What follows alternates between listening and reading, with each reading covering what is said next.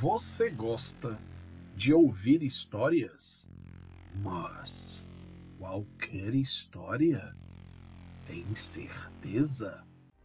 Olá, ouvintes do EspantoCast! Que alegria imensa iniciando aqui mais um programa na nossa constante missão de oferecer a vocês entretenimento de qualidade. Pedimos que nos sigam em nosso Instagram, espanto.cast e acessem o nosso canal do YouTube, EspantoCast. Deixem os seus comentários, as suas sugestões. A nossa sequência, os nossos últimos dois episódios, episódio 17 e 18, que trataram sobre onde estão os ET foi um enorme sucesso.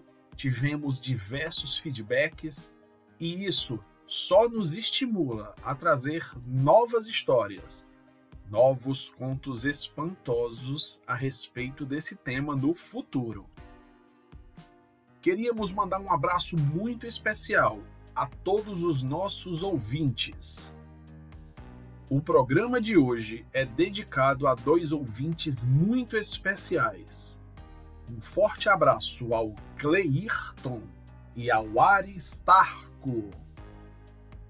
Muito bem, na nossa nobre missão de trazer a vocês histórias espantosas, vamos tratar hoje sobre o mistério das máscaras de chumbo.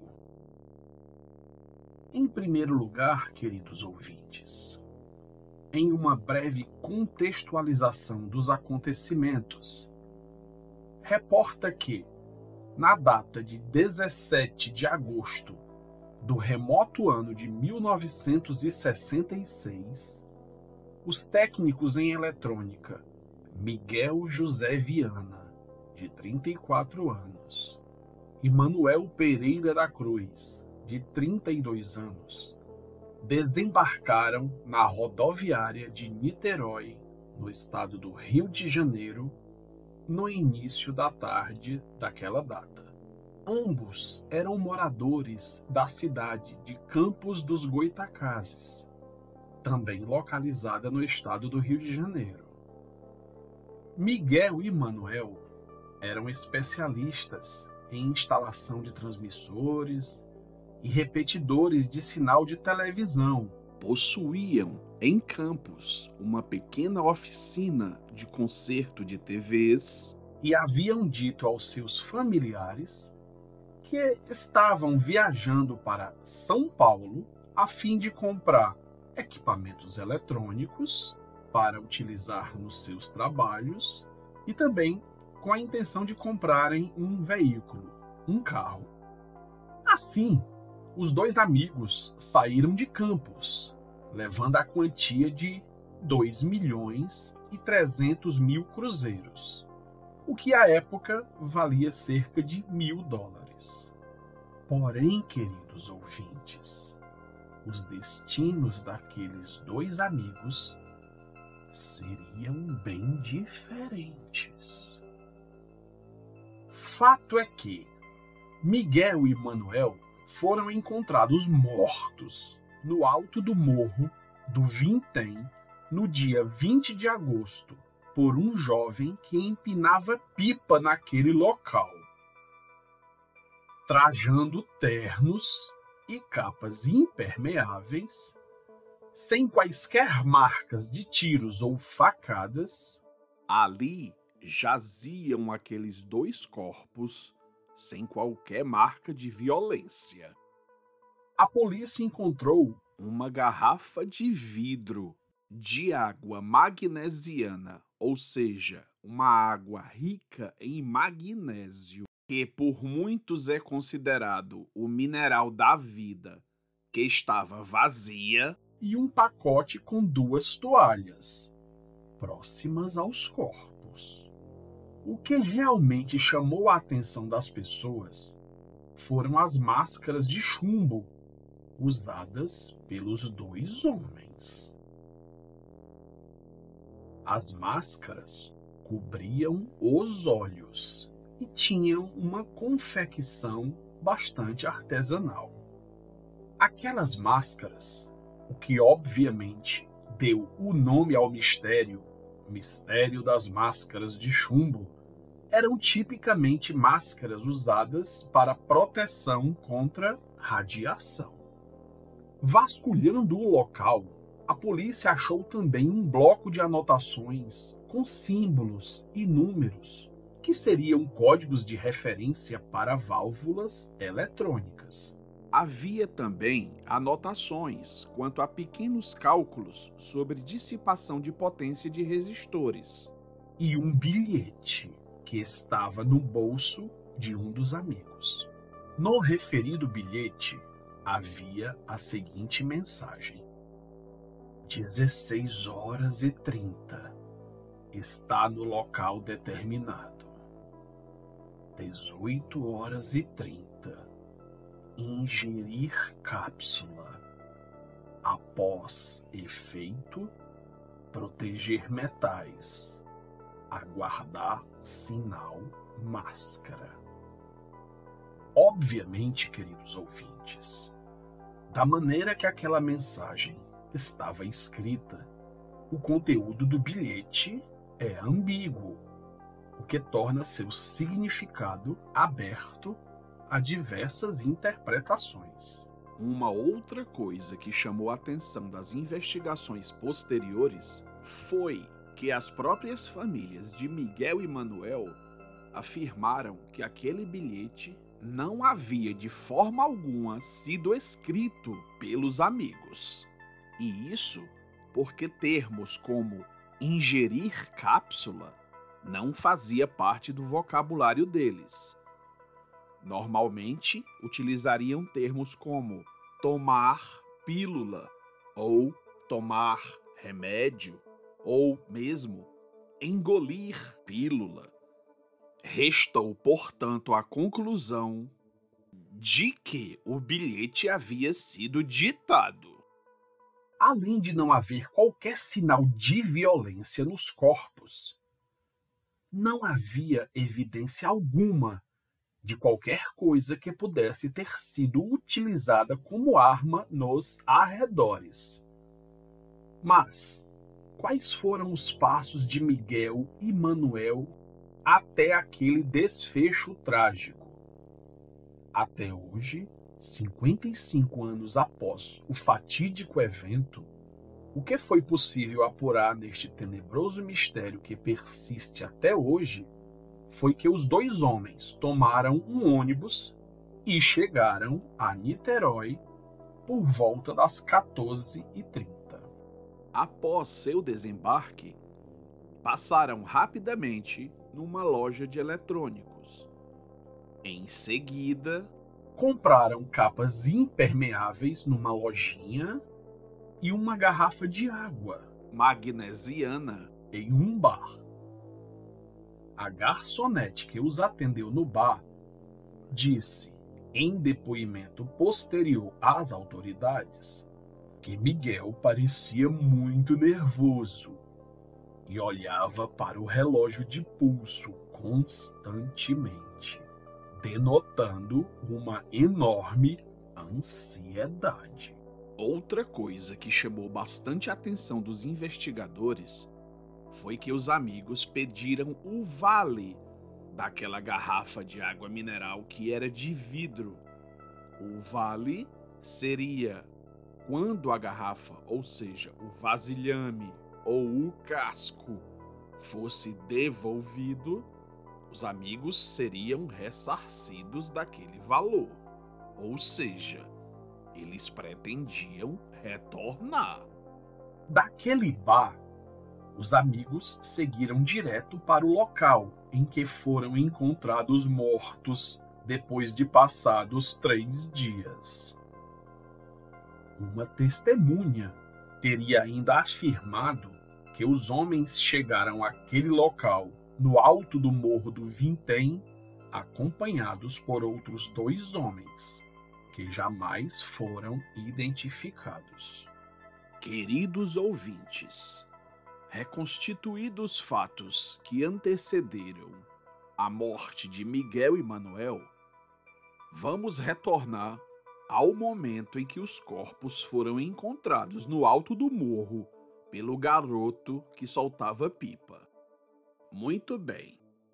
Após o garoto haver localizado, por acidente, aqueles dois corpos, ambos foram resgatados no dia 21 de agosto pelos bombeiros e levados para exame de necrópsia, assim como para a realização de exame toxicológico no Instituto Médico Legal de Niterói. Como é praxe, em casos como esse, em que o exame toxicológico pode desvendar a razão do crime, foram extraídas dos corpos amostras de cérebro, intestino, fígado, pulmão, enfim, pedaços de suas vísceras, assim como foi examinado todo o conteúdo estomacal.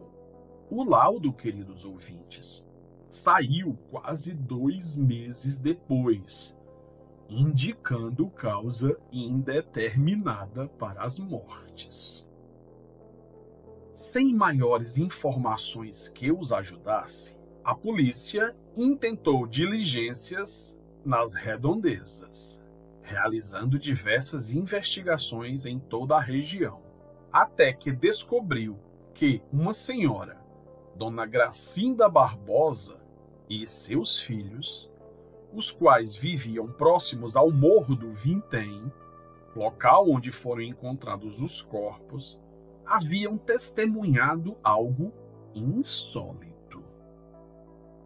As testemunhas contaram à polícia o fato de terem visto o que descreveram como um objeto voador não identificado. Segundo Dona Gracinda, aquele OVNI pairou sobre o morro no momento exato em que os investigadores creem que os dois homens morreram. Segundo os testemunhos, o OVNI apresentava luzes nas cores azul e laranja. Estendendo as investigações, em Campos dos Goitacazes, a polícia descobriu que Miguel e Manuel haviam feito diversas experiências espirituais e que estavam lendo livros sobre contatos extraterrestres uma dada linha de investigação seguiu a senda de que os dois homens teriam consumido drogas psicoativas com a finalidade de entrar em contato com seres extraterrestres. Eles teriam, segundo as suspeitas, utilizado as máscaras para se proteger dos fortes raios luminosos que poderiam surgir no esperado encontro, que, de alguma forma, teria sido agendado entre Miguel e Manuel e os extraterrestres.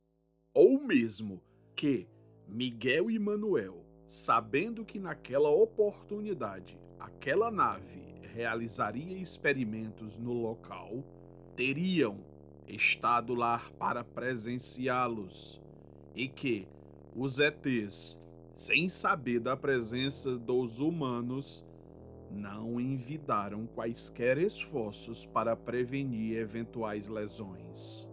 Entretanto, queridos ouvintes, sobre a teoria de que eles realmente ingeriram algo, Miguel e Manuel teriam morrido por overdose de drogas. Algumas pistas dão força a essa hipótese. Um dos amigos da dupla afirmou que Miguel Viana e Manuel Cruz faziam parte de um grupo científico espiritualista. Além disso, publicações que falavam de esoterismo e espíritos foram encontradas nas casas dos homens. Esse caso do mistério das máscaras de chumbo ocupou as manchetes dos jornais e revistas do país. A imprensa, divulgou que os dois teriam sido mortos durante contato com extraterrestres. E a morte dos técnicos ganhou o interesse dos estudiosos da ufologia, inclusive de outros países, como o francês Jacques Vallée, um dos maiores estudiosos sobre ufologia e consultor científico da NASA. Fato é que algumas visitas de investigadores foram realizadas nos meses subsequentes ao evento para, quem sabe, localizar algum indício, alguma evidência, alguma informação que ajudasse a desvendar aquelas mortes. E o que foi observado, pasmem, é que onde os corpos haviam sido localizados, a vegetação não voltou a crescer. O mato, as graminhas, os arbustos cercavam toda aquela área, mas nos locais onde os corpos foram encontrados, nenhum mato, nenhuma vida cresceu naquele local, ficando nítido o contorno dos corpos. Teria sido uma abdução mal sucedida? Alguma experiência com energias que não conhecemos? Algum evento meteorológico não identificado? São muitas as possibilidades, queridos ouvintes. Um detalhe serviu para aumentar o suspense, aumentar o mistério. A maior parte do dinheiro das vítimas desapareceu. Várias hipóteses foram levantadas, desde suicídio involuntário, roubo seguido de assassinato, o chamado latrocínio, até morte por contato com extraterrestres. Mas Fato é que a polícia jamais esclareceu o caso, que foi arquivado após três anos e ficou conhecido como o Mistério das Máscaras de Chumbo. Contudo, cerca de 40 anos depois, bem no início dos anos 2000, as autoridades revelaram que, de fato, o exame toxicológico realizado no IML de Niterói à época dos eventos, nunca teria sido realizado, porque as vísceras dos dois cadáveres apodreceram e já não possuíam mais condições para o exame. Afinal, os corpos já estavam lá no alto do Morro do Vintém há pelo menos três dias. Contudo, queridos ouvintes, cabe a nós, do EspantoCast, esclarecer que essa versão não deve ser levada em consideração, já que vísceras apodrecidas não são motivo para impedir exame toxicológico. Inclusive nesse caso, em que, um ano depois da morte de Miguel e Manuel, os corpos foram exumados, justamente pelas imprecisões, rasuras e outras falhas identificadas nos exames necropsiais originais. A putrefação também tornou impossível determinar se foram eletrocutados ou não. As famílias das vítimas nunca conseguiram descobrir o real motivo das mortes e, obviamente, apontam falhas na investigação do caso. Até hoje, várias perguntas permanecem sem respostas. O que vocês acham, queridos ouvintes?